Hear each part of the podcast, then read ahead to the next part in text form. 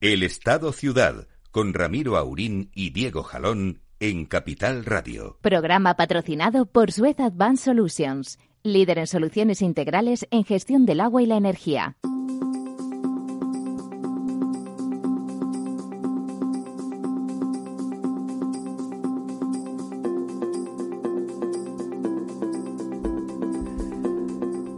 Muy buenos días, amigas y amigos. Decía la carátula, con don Ramiro Aurín, con don Diego Jalón y últimamente de forma sistemática también con don Lorenzo Dávila, que nos honra con su presencia viniendo algún día antes desde Dublín, aunque debe ser preso del Brexit, debe tener miedo a que lo echen de las Islas Británicas. ¿Qué tal? Buenos días, Ramiro. No, no, yo estoy en la República de Irlanda, donde afortunadamente no, no, no van a sufrir o no van a salir de la Unión Europea, sí lo van a sufrir porque les va a afectar. Obviamente es probablemente el país donde más impacte dentro de los En la República de, su casa, como dice el anuncio. Bueno, ya hablaremos de eso en otro momento, pero parece que el Don Boris salió por piernas el otro día. A mí que, me, que todo lo que le pase malo a Don Boris Johnson, la verdad es que me pone, no les voy a engañar, me parece... Alguien me dio la explicación, no sé si fue con usted o con, con alguien de un habitual de las Islas Británicas que me decía, no, si es que estos son de los que se llaman porque están aburridos y mira lo que he hecho, qué divertido que es, ¿no? O sea, son unos niños pijos, no, lo siguiente, los niños estos de Eton, que tienen que hacer algo para divertirse. Me, me, recordaba, en versión negativa, aquella película Carros de Fuego, donde el atleta de medio fondo, era una película que básicamente explicaba la historia de unos atletas de medio fondo, eh, ingleses en, en, los Juegos Olímpicos, no, no recuerdo, si eran los de Atenas, los de París, del, siglo pasado, pero al principio. Y donde un aristócrata, que era un gran corredor de fondo, se aburría, ¿no? Era un buen tipo, pero se aburría. Entonces, para hacer el, hacía saltos carrera con, con, obstáculos y ponía, para motivarse, ponía unas copas de una vajilla extraordinaria llenas de un champán fantástico en todas las vallas para saltar y entonces estaba muy motivado para no tirarlo porque le parecía esa, un desperdicio. Eh, esa escena eh, yo creo que sale en Carros de Fuego. En la Carros de Fuego, Carros, sí. es de Carros de Fuego, esa es la sí. película.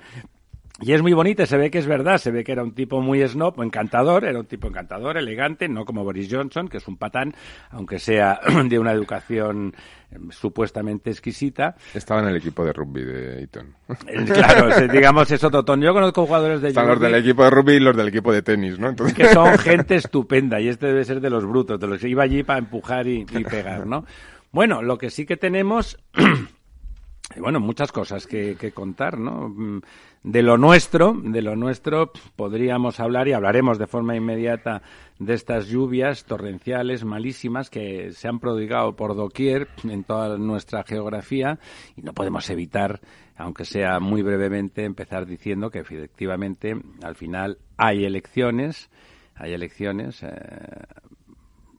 pues iba a decir, hay quien me dijo que seguro que iba a haber desde el primer momento, desde el propio Partido Socialista, pero bueno, la verdad es que había de todo. Había gente que decía que seguro que sí, había gente que decía que seguro que no, y había gente como como don Lorenzo, que, que, jugaba al empate, lo cual quiere decir que no lo sé, no, no sé, no contesto, bueno, depende, como decía mi padre, que nos jugamos, dice, no, que te juegas tú, ¿qué te juegas? Dice, yo, no, yo no me juego nada, pues no estoy seguro, pero si tú te lo juegas, a lo mejor pierdes y cobro, ¿no?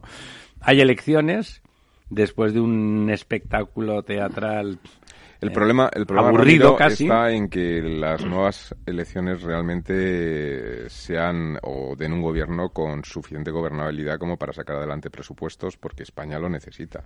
Y en nuestro bueno, tema, que son las infraestructuras, es un tema especialmente importante porque arrastramos presupuestos de hace ya dos años, de una salida de la crisis, donde una de las partidas de, de más, Montoro, presupuestos de Montoro, y donde una de las partidas más eh, que sufrió mayor recortes fue la partida de infraestructuras fue la nuestra. sí, no, y además corremos el riesgo, mmm, elecciones en noviembre, si el resultado del escenario no es claro, vamos a poner un par de meses de negociaciones. Sí, enero con, nada. Con la Navidad de por medio, etcétera. Los turrones, eh, pues hasta que se forme el gobierno y tengamos presupuestos, en el mejor escenario podríamos estar hablando de mayo. Sí. Eh, junio, ¿eh? entonces sí, sí. medio año más sin presupuestos, efectivamente, ¿no? Presupuestos de un año haya, a ejecutar en medio. Suponiendo, suponiendo te, te hablo del, del, mejor de los escenarios, es decir, en el mejor en el sentido de que haya una posibilidad de, que haya una aritmética parlamentaria. exactamente, de que cuadren los números se pueda formar un gobierno, porque es muy posible que de estas elecciones pues nos quedemos un poco como, como estamos, ¿no?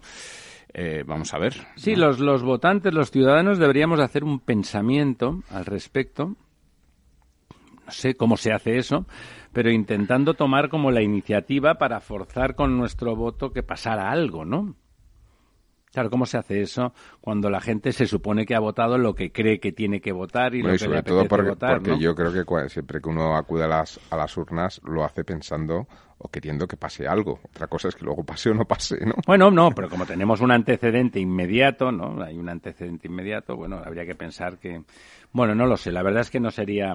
Esas decisiones no serían claras, ¿no? Se me ocurren... Yo, desde luego, sí Todos esos votantes de Vox que seguro que, que, no quieren que gobierne Sánchez, sino que gobierne Casado, porque ellos ya saben que su Abascal no va a gobernar un trasvase así masivo de votos sí que generaría un, tsunami electoral. Bueno, en cualquier caso, lo que sí parece que hay cierto consenso es que el partido más votado va a ser el partido abstención. Y eso, cuando la abstención es muy grande, eh, puede pasar absolutamente de todo. Sí, condiciona cosas. No, lo comentábamos antes de empezar, el desencanto del votante de izquierda puede dar alguna sorpresa respecto a lo que estamos todos, digamos, pensando que va a ocurrir, que es que vuelva a ganar el Partido Socialista con más diputados, etcétera, eh, ahí el factor sorpresa puede venir por, por la vía de, que la abstención aumente, que se desmovilice ese votante de izquierda y, que los resultados al final sean distintos. Eh, si son distintos veremos, pero el, tema es que siendo parecidos o muy parecidos eh, nos enfrentamos a, a seguir, digamos, sin presupuestos y sin gobierno durante, durante más tiempo, ¿no? Sí, a mí me hizo gracia la, la última propuesta que todas las críticas que le han hecho, pues la verdad es que son fáciles de justificar, de Albert Rivera en último momento, una propuesta que hecha en su momento no hubiese tenido nada de malo ni de criticable, o sea, bueno, una cierta, así nominalmente, contención de los impuestos, eh, que si después de la sentencia los INDEPes se van al monte, pues que se aplique la ley, digamos, estrictamente. Si se van al monte, no, que se aplique antes de empezar. Oiga, no sea usted pesado, ahora mismo no pasa nada. El de 155 es una cosa seria y, por lo tanto, poner condiciones de que tal, que no haya indulto, cosas de ese estilo, que son nominales, son no brindis al sol, pero son cosas levemente retóricas, y la otra, la que sí que era sustantiva, la de cambiar el gobierno de Navarra, que en lugar de, de gobernar con, con la izquierda versale, pues que gobernara el mismo PSOE, que sus intereses hay que respetarlos, digamos también, que gobernara con Navarra Suma. Eso lo hace hace dos meses y se carga de razón. Eh, bueno, hubiera tenido mucho mucho recorrido, ¿no? Esa propuesta. En cambio, hecha el último día es un poco. Yo creo que la propuesta esta tiene la virtud de que cambia un poco el escenario mm, postelectoral de después eh, de, la segunda, la segunda, porque ahora Rivera tendrá más difícil el con Sánchez no el. Bueno, a lo mejor lo ha hecho para, para tenerlo más eh, difícil, ¿no? Y, y, Sánchez también puede tener más difícil el con Rivera no si los si los números suman. El problema aquí es es que parece que Ciudadanos va a bajar bastante. Entonces, eh, es posible Pero si es eso que baja Ciudadanos lo sube el PSOE, seguirían sumando. el problema es ese, que sigan sumando, ¿no? Porque ese gobierno que a todos nos parecía el gobierno lógico, el gobierno posible, el gobierno centrado, que, centrado que sería el mejor dentro de lo que había ocurrido, el mejor posibilista, para, una para todos. Eh, bueno, pues si se puede repetir por aritmética, digamos que ahora tiene más posibilidades de poderse repetir por, por esta propuesta de por condiciones políticas, digamos. Y, por la debilidad añadida que podría tener Ciudadanos, quiero decir, una bajada. Y Rivera en particular, ¿no? Porque, hombre, su posición evidentemente se ha debilitado, ¿no? O sea, no. Es evidente que su estrategia ha sido errónea, está claro, lo dicen las encuestas. Los ciudadanos, los, los, eh, votantes de Ciudadanos, hemos hablado todos con muchos, y la verdad es que la, es abrumadora la cantidad, el, porcentaje que prefería entre los votantes de Ciudadanos. Todos, no, todos no, porque si hablamos de millones de españoles, pues cómo van a pensar todos lo mismo. Pero es abrumadora la mayoría que le parecía que entrar en el gobierno para moderar un gobierno del PSOE, que tenía la mayoría y por lo tanto era legítimo que pretendiera gobernar, era lo que había que hacer. Y ese momentum se le ha pasado, me temo que se le ha pasado al señor Pero es que además piensa, hay una encuesta, no, lo he leído esta mañana en un diario, no recuerdo ahora exactamente cuál, pero una encuesta que decía que el votante Ciudadanos es el menos fiel al partido y la eh, fidelidad, es más ciudadano, ¿no? La fidelidad está en torno al 50% frente a otros partidos donde la fidelidad está en torno al 70%. Claro, claro, la historia te hace más Una, una pérdida de, la mitad de votos eh, puede ser una pérdida mucho mayor que la mitad en escaños. Entonces esto... Bueno, no, imaginemos que no pierde todos, porque que pierda todos los que puede perder, digamos que es probabilísticamente improbable, dicho y valga la redundancia, pero nada más que pierda el 25% de los votos, el, el, la, caída... más que proporcionalmente. Eso es, la caída sería muy, muy fuerte. Yo en, descarga de Rivera, que, que comparto con vosotros que no ha jugado bien sus cartas o que por lo menos no, no lo ha intentado, también te diría que yo creo que desde el primer momento eh, y ahí estaban esos gritos el día de sí con Rivera no con Rivera no, animados desde la dirección del PSOE. Eh, Sánchez en ningún momento ha querido eh, tampoco mm, explorar esa posibilidad. Es decir tampoco le ha dado pie nunca a Rivera a, jugar esa bueno de cara al público no porque evidentemente no le convenía ante la perspectiva de que, de que, dijera que no. Por lo debajo de la mesa sí que se ha explorado esa posibilidad desde el PSOE otra cosa es lo que estaban dispuestos a ofrecer o no tal. Me consta que NAR, Garicano, el, digamos, el sector crítico que ha desaparecido un poquitín de, escena, llegó a hablar con mucho. Eh, y que cuando le plantearon a Rivera que, las conversaciones podían estar avanzadas en un sentido grande, incluso de coalición, eh, Rivera montó en cólera, que además es muy mandón, y bueno, y dijo que no, que no es. Eh, Ayer ese cambio, evidentemente me pareció forzado porque cuando tuvo que hablar, la culpa es de Rivera, de, Sánchez, el problema de este país es Sánchez y tal. E, es, es infantil. Eh, penalizar que toda la culpa de lo que pasa en un país es de una persona, más allá de que uno esté dispuesto a votarlo o no, eh, es infantil. No se puede, lo hace todo el mundo de vez en cuando, pero sigue siendo infantil, igual que era cuando el problema del mundo mundial era Rajoy, era infantil, aunque le salió bien la estrategia. Yo creo que ha copiado, dijo, le ha salido bien a Sánchez, yo voy a hacer lo mismo con él. Hombre, eh, repetir el mismo esquema al día siguiente mm, es como que no es muy inteligente, ¿no? Y me parecía, por eso, me pareció que después las declaraciones que hizo después de salir de ver al rey y tal, y que la culpa iba a ser de Sánchez y que Sánchez era el problema del país, a pesar de que le había hecho la oferta, era, manifestaba hasta qué punto eh, había estado forzado a hacer esa oferta, ¿no? Que quien sea, desde dentro del partido o desde la periferia del partido, le había dicho, mira, muchachos, los números que salen de cara a las próximas elecciones, que parece que son inevitables, significa que nos vamos a dar una bofetada que nos va a salir un flemón para seis meses ¿eh? o para cuatro años y por lo tanto, bueno, un momento, ahora lo arreglo, claro, y no, el, tres minutos antes fue que no. Pero bueno, eso Dios dirá, el ¿qué día era? ¿El día 10 de 10 noviembre? de noviembre, en principio sí. Bueno, eh, recordemos que todo esto estamos hablando de que va a ser así, es un hecho, etcétera, pero digamos que no es oficial porque hasta el día 23 eh, no se disuelve el Parlamento. Ya y a las malas habría todavía una opción de hacer una primera sesión de investidura incluso sábado y domingo eh, o viernes y sábado y todavía podría cambiar algo. No va a ocurrir, no tal, pero eh, digamos que la fecha de las elecciones será el 10 de noviembre, pero todavía no se han convocado. No están convocadas, no es oficial. Por lo eh, tanto, podría venir San Pedro y bendecir cualquier pero vamos. Y nunca mejor dicho lo de San Pedro. si usted, si usted, amigo oyente, tiene que apostar su dinero, el 10 de noviembre es la fecha la que tiene que poner. Digamos, te van a poner unas eh, demandas, como haya puestas. ¿no? haya elecciones que vas a ver tú. Bueno, y vamos a lo otro muy, muy, muy, muy importante, estas lluvias furibundas que aunque en septiembre en España han menudeado históricamente las tormentas, las gotas frías y los desastres, bueno, pues este año han ocurrido en todos sitios y acabando, no empezando, pero acabando por Valladolid, ¿no? Sí, bueno, eh, a ver, gota fría. Un lugar donde no es frecuente, claro, ¿no? La gota fría es un fenómeno, bueno, pues digamos habitual o normal en este mes de septiembre y tal. Próximo al mar, porque es un exactamente, que chupa el agua del mar. Es habitual lo que iba a decir en, en, la zona del Levante, de Baleares, etcétera. Eh, mm, quizá no sea tan habitual que se produzcan dos fenómenos de gota fría eh, con una semana de diferencia prácticamente, es decir, que venga uno y, luego otro.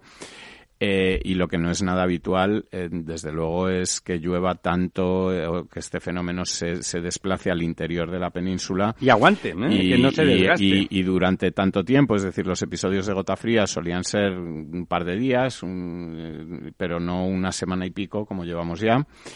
Y, decías en Valladolid, por ejemplo, pues en Valladolid ayer con 30 litros por metro cuadrado en prácticamente una hora. Claro, el problema es dices, 30 litros no es tanto, hombre, depende. si se concentra en, una hora, no hay eh, sistema de alcantarillado que lo absorba. Sí, vamos, yo tengo testimonios directos de gente de allí que, que dice que no había visto llover tanto en, en su vida. Sí, hemos visto esos testimonios directos, han enviado unos vídeos. Gente con, con, ya unos cuantos años, en el caso de mi hija no, porque es una persona joven, pero gente que ya tiene... Los viejos del lugar como se los, los, viejos del lugar y los, y los jóvenes de cincuenta y tantos, de sesenta, pues eh, que no habían visto llover así en, en su vida en, en, Valladolid. Las imágenes pueden ustedes verlas en el norte de Castilla, en periódicos locales, etcétera. Eh, son sorprendentes, ¿no? Hay medio metro, un metro de agua en calles del centro de Valladolid, en fin, eh, túneles, aparcamientos, pasos subterráneos. Todo anegado, claro. y, y, en fin, estas lluvias han dejado, además de, toda esta destrucción, eh, siete muertos en, por, hasta ahora. Uno de ellos con cierta polémica en, en, Almería, en un túnel que en principio el alcalde dijo que había sido cerrado por la policía municipal y que la persona que al final ha muerto se saltó las señales de... La imprudencia es libre. Sí, pero ahora parece ser que no hubo tales señales, que la policía municipal no estaba allí. De hecho, el responsable de, de seguridad y de, de todo esto ha sido cesado porque estaba, parece ser, ese día cuando peor era la situación, estaba en el teatro en, eh, viendo un espectáculo, haciendo otras cosas. Pero eso ha sido en Murcia, eh, en Almería. Eh, eso ha sido en Almería. ¿En Almería? sí. Y, y, parece ser que, que bueno, que la persona que ha muerto... ¿En la pues, ciudad de Almería o en una población de la provincia? creo que es en la ciudad de Almería, te lo confirmo inmediatamente, pero la persona... Era un túnel urbano. La persona que ha muerto sí era un túnel urbano que además parece, sí, es en Almería, es un túnel que además eh, parece que, que está construido eh, para, digamos, eh, inundarse, es decir, para retener esas grandes cantidades de agua durante estos episodios y que lo y por lo tanto hay que cerrarlo eh, sí o sí cuando hay que cerrarlo cuando llueve y cuando hay esta previsión de lluvia. Si no es ya esperar a que vaya a llover sino Que, ante una previsión ante una previsión de, lluvia de tal calibre como la que había el túnel tenía que haber estado cerrado el alcalde, que es Ramón Fernández Pacheco, dijo inicialmente, pues como os decía, que el vehículo había entrado a gran velocidad en el túnel haciendo caso omiso de las señales de la policía. Parece ser que la policía sí tenía cortada la otra entrada del túnel, pero no, esa. Y que la persona en cuestión, que iba acompañada por su hermano, eh, bueno, pues no recibió ninguna señal. Había cinco metros de altura de agua dentro del túnel. Cuando el coche entró, pues te puedes imaginar que Desapareció se, se hunde y desaparece. Al copiloto, digamos, al hermano, le dio tiempo a salir del, del, vehículo. fue a avisar a la policía municipal y cuando llegaron pues ya el hermano eh, digamos, había, había fallecido. Había ahogado, claro. Eh, exactamente. Eh, sí se consiguió salvar a otras dos personas que también entraron en, ese túnel prácticamente al mismo tiempo, con lo cual parece evidente que es que no existían estas señales, porque, hombre, que uno se las salte vale, pero cuando sí, no es lo normal. Tú ves una señal en... Cuando, cuando ya son dos o tres, pues viendo las noticias ya había habido varios muertos. Podemos empezar a pensar que, que efectivamente no... Alguien hizo algo mal. Eh, exactamente, alguien hizo algo Y yo tengo también una reflexión que es que, bueno, que cuando esta, estos fenómenos vemos que se producen cada vez más frecuentemente, que se producen con cada vez mayor intensidad, y si estos fenómenos lo que producen son estos daños tremendos en infraestructuras, estas inundaciones de túneles, de sótanos, de, de, pasos subterráneos, de aparcamientos, etcétera, pues a lo mejor es el momento de empezar a plantearse que estas infraestructuras necesitan reformas o necesitan alguna adecuación a, esta nueva realidad en la que el cambio climático nos lleva a una inundabilidad mayor y por lo tanto necesitamos hacer infraestructuras efectivamente, más resilientes las normales y algunas para prevenir, los efectos. Efectivamente. Eh, eh, hemos visto también esta semana, hay un periódico, El Confidencial, voy a decir el nombre porque creo que han hecho un buen trabajo y, hay que, aplaudirlo. Eh, que es que han hecho una comparación entre bueno lo que los mapas de las cuencas hidrográficas del Levante, de la zona de Murcia, etcétera, eh, consideran zonas inundables, que además las tienen señalizadas en, cuestión de, frecuencias anuales, es decir, de, esto se inunda cada 10 años, esto cada 50, esto cada 100, esto cada 500, y resulta pues que todas esas zonas eh, que señalan las cuencas del Júcar, del Segura, etcétera, como zonas inundables, pues en su mayoría están construidas, edificadas, edificadas, es decir, que los ayuntamientos han estado permitiendo edificar, construir viviendas, construir eh, eh, bueno polígonos industriales, lo que de, sea, de todo, actividad en, en, zonas que las confederaciones indican que no son claro, no era vinculante, eso tendría que haber sido vinculante, exactamente, y las confederaciones tendrían que tener, yo creo, el poder de, impedir eh, o, de traspasar su normativa a los planes urbanísticos. Exactamente, de vetar, digamos, que un plan urbanístico de un ayuntamiento permita o dé luz verde a la construcción de algo que no se debe construir en ese sitio y que, la autoridad ahí la tendría que tener. Yo creo que en estos momentos, en estos momentos eh, eso eso se cumple. Quiero decir que los planes eh, los planes de desarrollo que en estos momentos se aprueban pasan por medio ambiente en las comunidades autónomas y ahí uno de los temas que se analizan es precisamente eso. Lo que ocurre que, claro, hace 80 años, hace 200 años o hace 300 años en cascos el antiguos... problema es hace 30, ¿eh? No hace sí, No, y, y, hay, y hay construcciones, depende. Hay pueblos que están que han crecido de forma natural en los últimos 300 años en zonas inundables. Aquí tenemos un buen zonas inundables de los que en los mapas aparecía cada 50 años. Y el cambio climático pues ha hecho que esos cada 50 pues acaben siendo cada, 10 o cada 5. Sí, aquí tenemos en la Comunidad de Madrid un buen ejemplo que es Arganda del Rey, que es un pueblo que está construido... es el único que ha sufrido dos veces dos seguidas, veces seguidas una inundación porque está construido y como dice Lorenzo, Arganda del Rey no se construyó ayer ni el, hace 30 años. Claro, son cascos históricos, van creciendo porque la ciudad crece en torno Volvemos enseguida porque Arganda el Rey es un caso singular.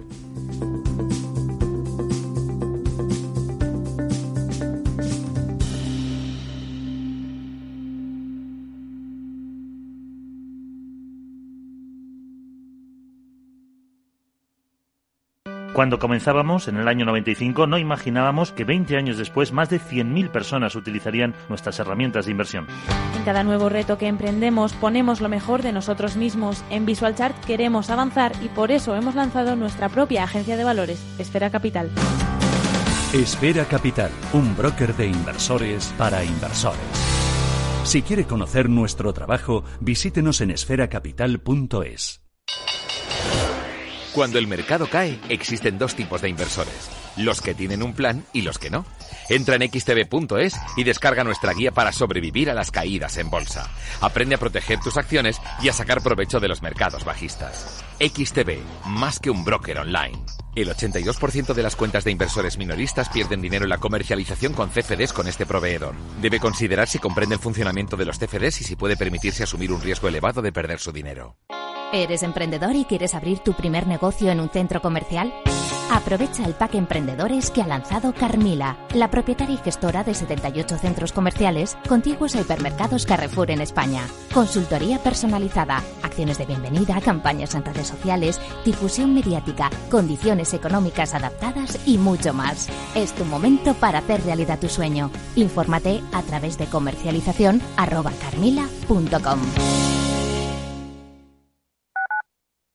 Capital Radio. Gráficas Naciones. Más de 50 años de experiencia en el sector de las artes gráficas. Apostamos por la última tecnología tanto en impresión offset como en digital y gran formato. Realizamos todo tipo de impresión. Tarjetas de visita, folletos, libros, vinilos, decoración y montaje de stands. Más información en el 91 629 2145 o en gráficasnaciones.es. ¿Está pensando en montar una empresa pero no se atreve a dar el paso en solitario? Busca una marca conocida y consolidada que le respalde.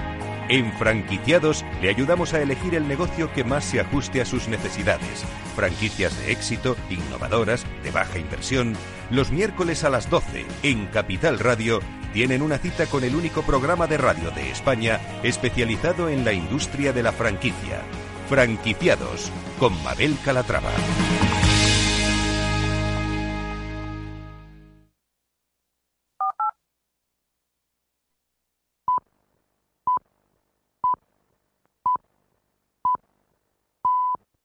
El Estado Ciudad, con Ramiro Aurín y Diego Jalón en Capital Radio.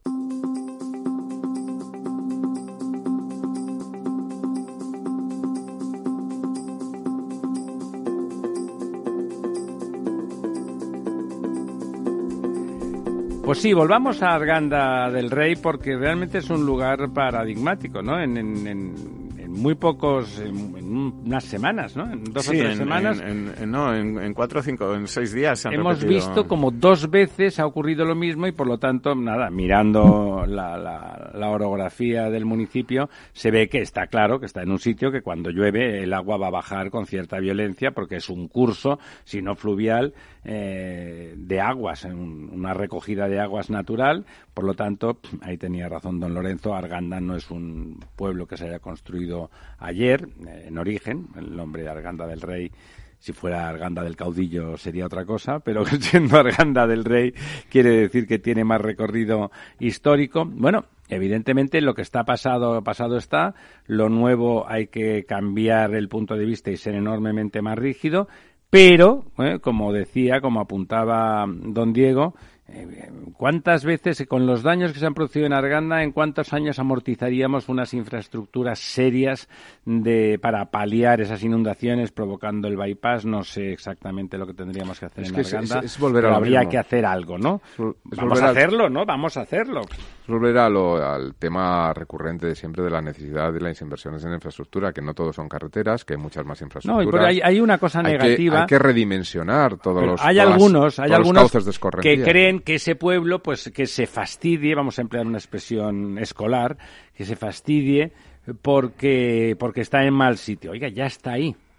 ¿Eh? Dice, muy bien, vamos a corregir a partir de ahora cómo se hacen las cosas, estamos totalmente de acuerdo. Pero no, no, no podemos trasladar a toda esa gente a otro lugar, es mucho más caro que hacer una infraestructura que resuelva ese problema o que por lo menos lo palíe de forma suficiente, ¿no? Sí, además en el caso de Arganda es un, es un municipio con, con antigüedad, digamos que hay datos de que ya había asentamientos romanos allí, o sea que, que es antiguo, antiguo, vamos, de, de, toda la vida de Dios. La, cosa es echar la culpa a los de fuera. Sí, sí, los romanos. Fueron los romanos. Gentuza.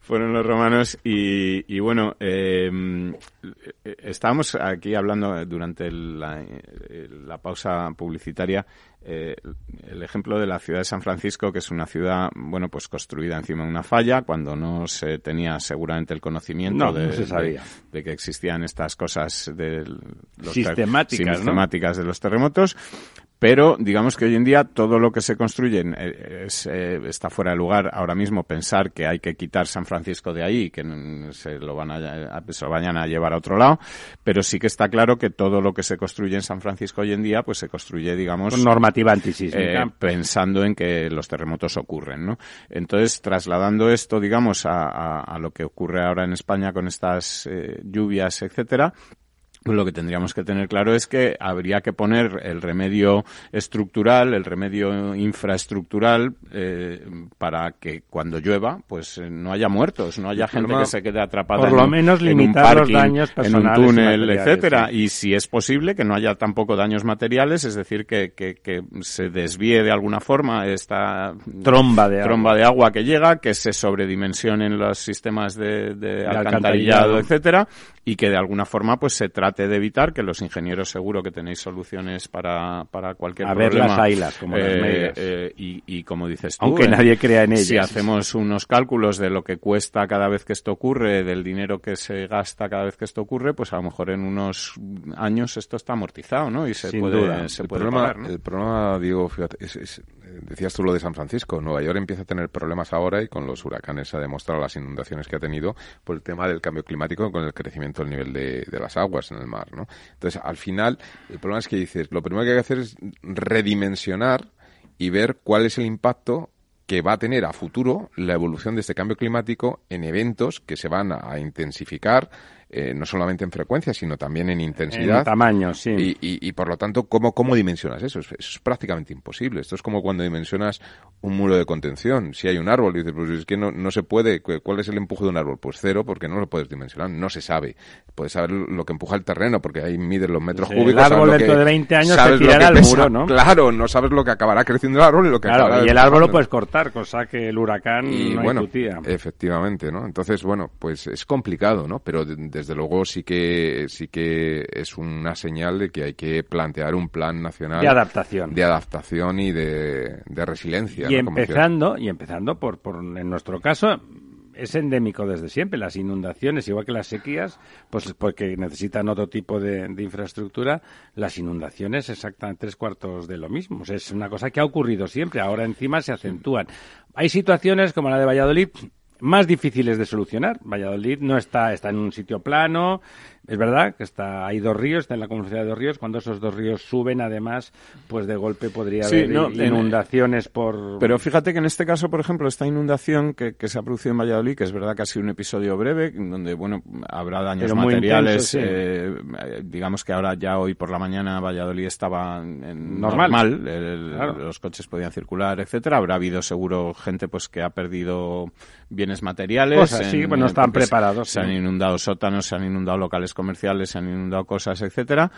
Eh, pero eh, no se ha producido, digamos, por el desbordamiento de, los ríos, ni por el desbordamiento por una del Duero, precipitación concentrada. Eh, es porque, digamos, que el alcantarillado no da abasto para recoger Claro, pero en este caso, digamos, la culpa no es del municipio, tenía un alcantarillado razonable, no es normal que, que Valladolid se inunde, no lo ha sido históricamente por ese tipo de tal, de golpe en 30, 40, 50 años o 60 es la primera vez que esto ocurre, haber dimensionado para todo de forma superabundante para este eh, efecto, para este evento, no hubiera sido rentable. No, y que no tiene ¿Eh? sentido, siempre No hubiera sido rentable. Sí en Arganda. un nivel de confianza. Porque en Arganda está claro que eso va a ocurrir siempre, que tal. El problema, Ramiro, viene cuando un sitio como Valladolid, que efectivamente a un nivel de confianza del 95%, eh, es improbable y por lo tanto no tiene sentido hacer un sobredimensionamiento de unas eh, tuberías, infraestructuras de evacuación de, del alcantarillado, de lo que serían las escorrentías de las, de las aguas de lluvia.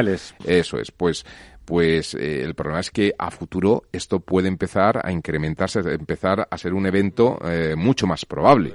a lo mejor ciudades que, que, no tenía lógica que tuvieran estas infraestructuras tienen que empezar a plantearse eh, cuál es la probabilidad o lo que se incrementa la probabilidad de eventos de este tipo y a lo mejor tienen que plantearse planes ahora que están más a tiempo, porque digamos que es más fácil reconducir y, hacer una especie de, prueba y error de cara a dimensionar el coste, ¿no?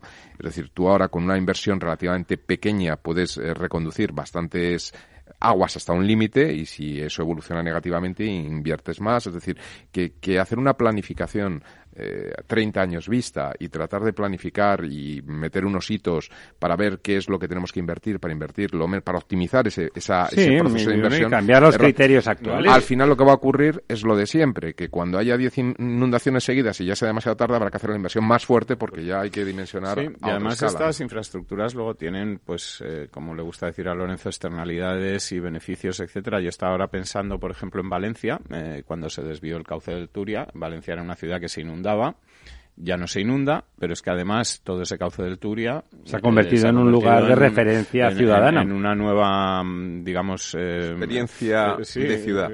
En un, nuevo valor para Valencia, ¿no? Que, no, totalmente, es un lugar de referencia, completamente. ¿eh? Es el lugar. la ciudad, pues igual que en Madrid. Es, el lugar del ocio, ¿no? Lo marcó la regeneración del Manzanares, ¿no? más, más que eso. Sí, sí, más. Lo del Manzanares ha sido importante, sobre todo por el tráfico. porque en Valencia está más, es más, está más central, es más protagonista ha desaparecido el cauce.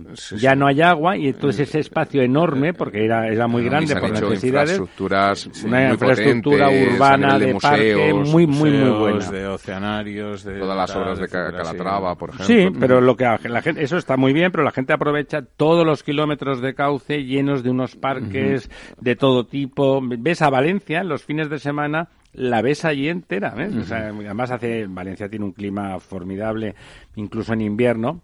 eh, llueve poco, eso sí, cuando llueve mm, eh, hay que cogerse los machos, pero y por lo tanto en general eh, la gente va y disfruta mucho. Es verdad que esas infraestructuras bien planificadas tienen después descubres lecturas ciudadanas mucho muy importantes también a esas infraestructuras además de que generan empleo generan mm, reflexión sobre la ciudad. Es decir hemos de quitarnos ya el la venda, el cambio climático está aquí, nos afecta en cosas concretas que hemos vivido siempre.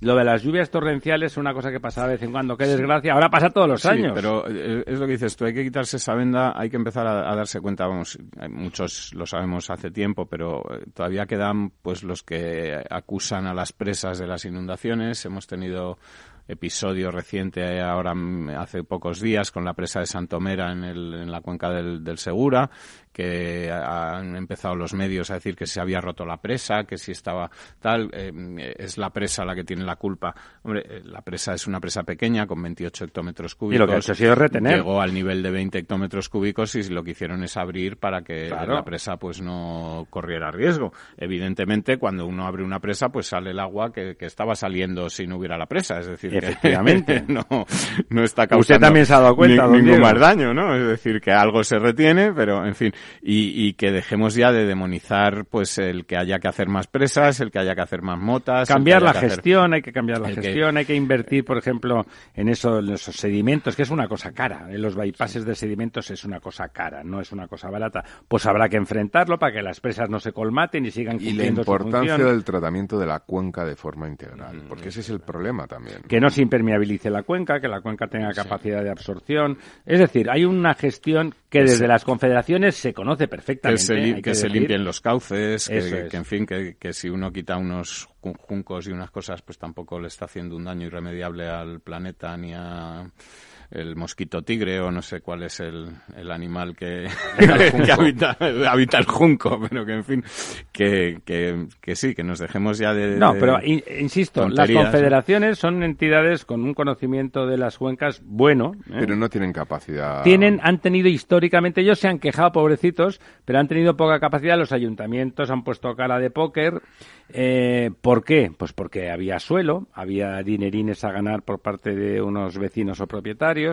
eso podía o no contaminar eh, la decisión política de una forma legítima o no también, y en cualquier caso, ahí los intereses particulares, porque además, evidentemente, si usted pone su casa de motu propio en una zona inundable, pues es un poco tonto, pero está usted tomando su propio riesgo, ¿no?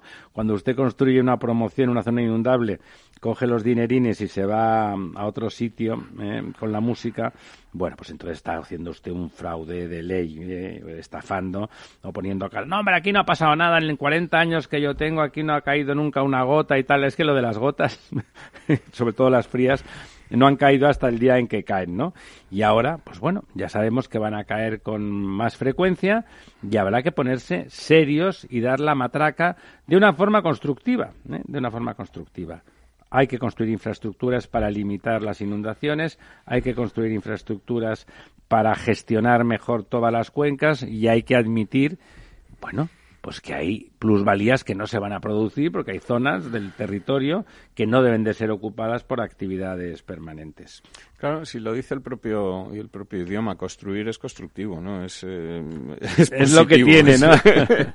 no es positivo y, y, un tema que ha dicho Diego antes y que también es muy importante y que forma parte también de estas infraestructuras, que es el mantenimiento de las mismas. Entonces tú comentabas lo de los juncos de los ríos, esto es como para evitar eh, incendios en los bosques, hay que hay que cortar árboles, hay que hacer y lo de los sedimentos era por lo mismo, porque las, las presas se van colmatando, entonces lo de los sedimentos, más allá de que está muy bien que vayan a, al delta de los ríos y tal y que salgan a, por su cauce natural. Eh, con menos metros cúbicos eh, colmata la presa. Una de las formas de, de, seguir teniendo menos necesidad de construir es mantener vacíos, disponibles, no vacíos, los metros cúbicos que tiene cada uno de los embalses. Vamos a dejar eso, que seguro que sigue lloviendo este otoño, ojalá de una forma más amable, pero que ojalá siga lloviendo Vamos a ver cómo estamos brevemente los pantanos, que están igual, y el resto de noticias. Sí, eso era lo que comentábamos antes del programa, que, bueno, pese a toda este agua caída, eh, hay que tener en cuenta que los datos son del lunes, ¿vale? O sea, son, digamos, del domingo por la noche. está lloviendo muy cerca de la costa. Sí, todo lo que ha llovido, digamos, en el centro, prácticamente ha llovido entre lunes, martes, ayer y, lo que seguirá lloviendo hoy, que todavía hay avisos en varias provincias, en Palencia, en Burgos, etcétera. Y este agua esperemos que sí que, vaya llegando a los embalses, pues cuando llueve en el centro, digamos que hay más eh, sitio para recoger ese agua. Pero lo que ha llovido hasta ahora, es decir, a datos de, del lunes, es que seguimos pues bajando eh, con una un 1% prácticamente de descenso. Hemos vuelto a bajar. A la semana anterior. Estamos en un 42% frente al 55% de la misma semana de 2018. Eh, Pero en el, en el Turia y en el Júcar, perdón, y el eh, Segura. En el Júcar y el Segura la cosa pues un poquito mejor. Es decir, por cuencas vemos que hay algunas, por ejemplo el Júcar que ha subido un 0,5%, no es mucho, pero eh, que suba a estas alturas del año en vez de que baje, está bien. Viene siendo mejor.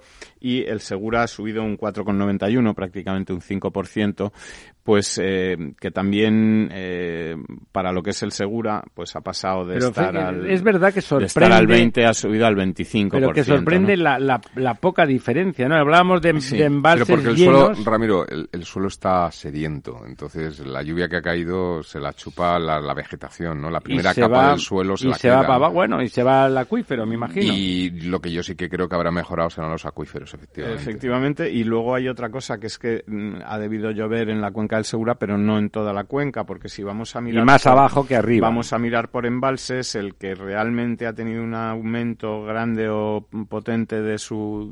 correspondiente, digamos, a lo que ha llovido, es el embalse que comentábamos antes de Santomera, que es un embalse pequeñito con 26 hectómetros cúbicos de capacidad. Está más cerca la costa. Que ha subido en 18 hectómetros cúbicos. estaba vacío y se ha llenado. Estaba vacío y se ha llenado. Eh, el resto, pues eh, alguno, el, de Camarillas, por ejemplo, ha aumentado en 9 hectómetros cúbicos, pero es un embalse pequeñito de 36 hectómetros cúbicos. El de Alfonso XIII ha aumentado en 6 hectómetros cúbicos. Eh, tenía dos sobre 22, es decir, ahora tiene 8.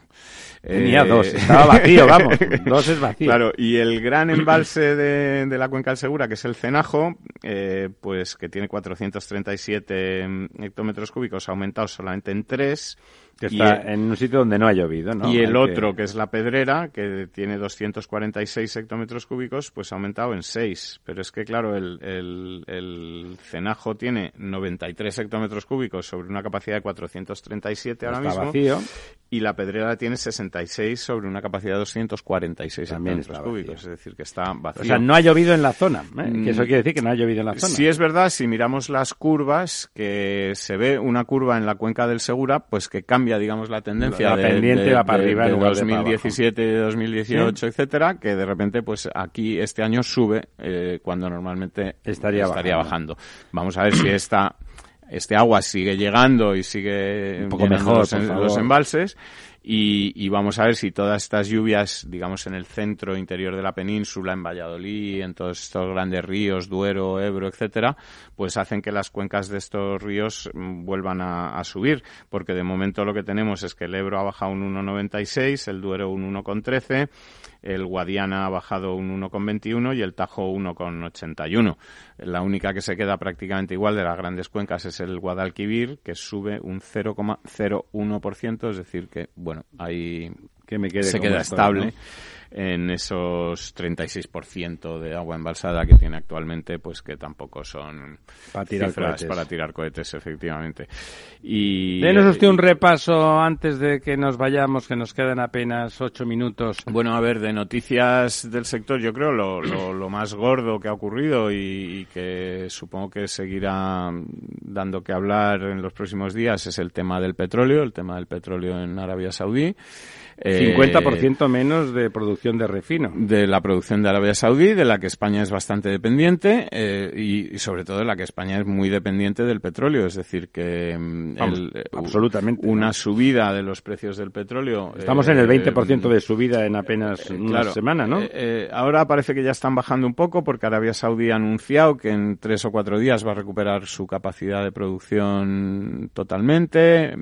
también Estados Unidos ha puesto a disposición sus, reservas para que, digamos, no haya escasez en el mercado y, paliar un poco pues esta especulación que se produce evidentemente cuando, cuando la especulación del mercado spot. Eh, efectivamente y, y bueno eh, eh, lo malo, pues es que si, esta subida del petróleo se mantiene en el tiempo, para España es muy negativa, es negativa para la gente que va a echar gasolina o gasoil en las gasolineras, que pese a que Pedro Sánchez se empeñe, de momento es la gran mayoría.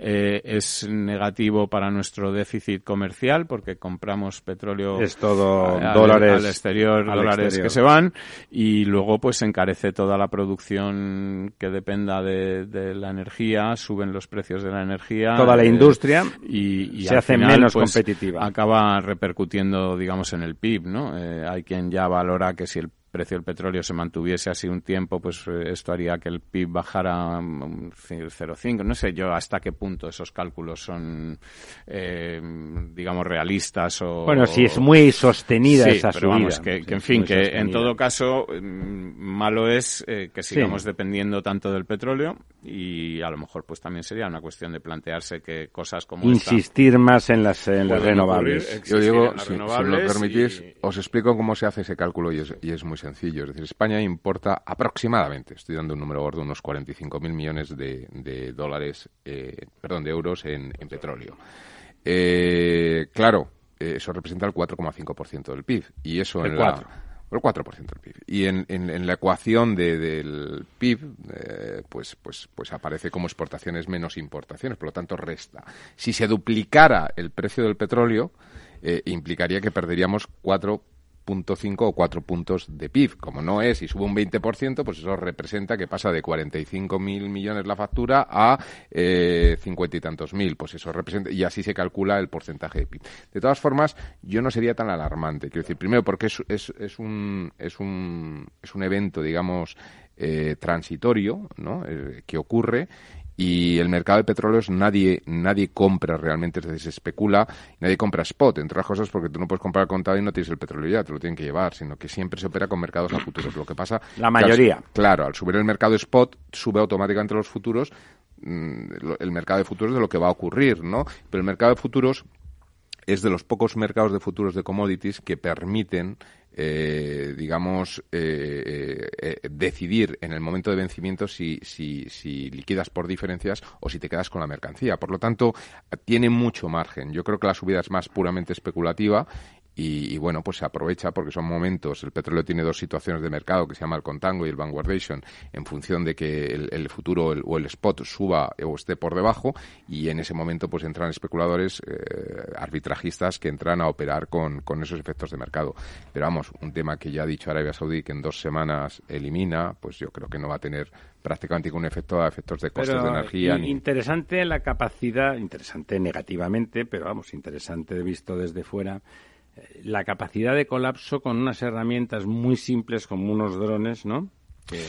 de colapsar eh, una, el 50% eh, del refino del eh, país más importante productor del mundo de petróleo y gasolina. El señor Putin hizo unas declaraciones diciendo que invitaba a Arabia Saudí, dado que gasta tanto dinero en, en, defensa, a, a, comprar los sistemas antiaéreos soviéticos porque parece ser que los americanos no le funcionan muy bien, ¿no? O sea, yo creo que hay ciertos elementos de sospecha detrás de, estos atentados. Estos, estos drones eh, yo creo que van a obligar a, replantearse ¿no? los sistemas de seguridad y los sistemas de defensa porque no... es muy simple, es una herramienta pero, claro, no solamente es el dron, es la precisión y que además no habían atacado, eh, digamos, eh, depósitos de combustible, sino que han atacado los depósitos de una sustancia que es necesaria para el tratamiento muy del petróleo. Bien lo que o sea, que era gente hacer. muy profesional, muy claramente las coordenadas definidas y con unos medios que, que, bueno, pues, pues yo creo que hay mucha sombra. Eran, servicios de, inteligencia de algún país. Yo creo que hay mucha sombra de sospecha y de hecho Irán, ¿no? Eh, ya Estados Unidos, bueno, Estados Unidos yo creo que está reculando un poquito en cuanto a, primero, pruebas de evidencias reales antes de hacer cualquier cosa, porque es, es, es, es raro. Bueno, pues no sé si queréis, podemos hablar de Madrid un poquito. Sí, tenemos tres eh, minutos. Estos días, como hay cambio en el ayuntamiento. Pues dos me dicen desde la pecera. Como hay cambio en el ayuntamiento, pues eh, una de las cosas que suelen ocurrir siempre es que se van sacando las, el polvo debajo de las alfombras y las cosas, eh, digamos, caducadas ahí que hay dentro de los cajones. Y una de las que se ha visto esta semana es que, bueno, pues el ayuntamiento de Manuela Carmena, en, antes de las elecciones, apretó, digamos, el acelerador del gasto eh, invirtió 100 millones de euros adicionales, aprobó una docena de acuerdos en materia de personal con un coste de unos 90 millones más. Que ya quedan enganchados para el Efectivamente, ayuntamiento. Lo cual hace que el presupuesto pues que se había aprobado con apoyo del PSOE, que contemplaba un déficit de 190 millones, pues... Pasa a 270. Eh, pasa a 350 y tantos. De déficit. Una cosa y otra, sí. Y eso hace que se acerque, digamos, la posibilidad de que vuelva a tener que intervenir el ayuntamiento y ponga en dificultad pues eh, ejecutar nuevos proyectos, etcétera. Eh, Se llama sabotaje, ¿no? Sí, y recordemos que además las cuentas que Carmena, digamos, cuadraba, las cuadraba a base de no ejecutar partidas presupuestarias, es decir, hacía presupuestos con déficits eh, elevados, pero luego no, luego no los ejecutaba. Y así va la cosa. Entonces, bueno, mm, que nos demos cuenta de cómo se gestionan nuestros dineros y que no, no vale todo, ¿no? Y, en este caso hemos visto pues que parece Pero se puede casi todo, ¿eh? No valiendo se puede. Se puede casi todo. Y por seguir con Madrid y acabar hoy el programa, pues... 15 segundos. Eh, varios inversores internacionales parece que están interesados ya en empezar a entrar en la operación Chamartín, que va a coger ritmo y si esto se produce, pues... Y que parece que finalmente se hace. Bueno, 11, casi 56 minutos de la mañana. Amigas, amigos, nos volvemos a oír el próximo miércoles. Pasarlo bien y el paraguas, el paraguas. Programa patrocinado por Suez Advanced Solutions, líder en soluciones integrales en gestión del agua y la energía. ¿Está tu bufete bien posicionado en Google? El 77% de usuarios buscan los servicios que necesitan Internet. Si no te encuentran a ti, encontrarán a tu competencia. En comunicación jurídica llevamos 20 años ayudando a dar visibilidad a empresas del sector legal. Web corporativa, estrategias publicitarias, marketing en redes sociales. Infórmate en comunicacionjurídica.com o en el mail info arroba. Comunicación Jurídica. Hacemos visible tu despacho. Ya no estamos en la era de la información, estamos en la era de la gestión de los datos y de la inteligencia artificial. El tratamiento inteligente de estos datos proporciona un valor enorme a las empresas en sus procesos de negocio. En Piper Lab ayudamos a nuestros clientes a tomar decisiones de negocio basadas en datos. Escúchanos todos los lunes a las 10 y media de la mañana en el espacio de Big Data de Capital, la Bolsa y la Vida. Capital Radio se desplaza a Barcelona el próximo 9 de octubre, donde analizará en una jornada gratuita de 6 y media a 8 de la tarde las principales claves para invertir en los mercados. Nos acompañarán BMO Global Asset Management, Arquea Profim Banca Privada, Aberdeen Standard Investments y Universe Asset Management. Reserve su plaza y asista al programa en directo conducido por Luis Vicente Muñoz llamando al 91 283 33 33 o en el mail eventos el 9 de octubre de 6 y media a 8 de la tarde en el NH Collection Gran Hotel Calderón, Rambla Cataluña 26, Barcelona. Capital Radio Madrid 105.7 Disfruta de la mejor cocina gallega en Montes de Galicia. Todo un clásico moderno en el barrio de Salamanca. Disfruta de la variada dieta atlántica, de las mejores carnes y pescados tratados con respeto y transparencia y regados con una de las mejores bodegas de la zona. En grupo, en familia o en pareja, Montes de Galicia te ofrece el espacio perfecto en cada ocasión. Imagina un espacio de radio sin contertulios políticos sin cuñados que opinen a un tiempo sobre el Betis, el Suajili antiguo y la independencia de Mocejón. Exit, pues la misma palabra te lo dice, significa éxito. Un programa no sobre política, sino sobre la vida, sobre gente ejemplar, sobre héroes. Cuando me dicen que para mí era posible, yo les digo, lo quiero intentar. Como Dani, 10 años, paralítico cerebral, ha conseguido caminar cada día, Dani suda sangre y esfuerzo.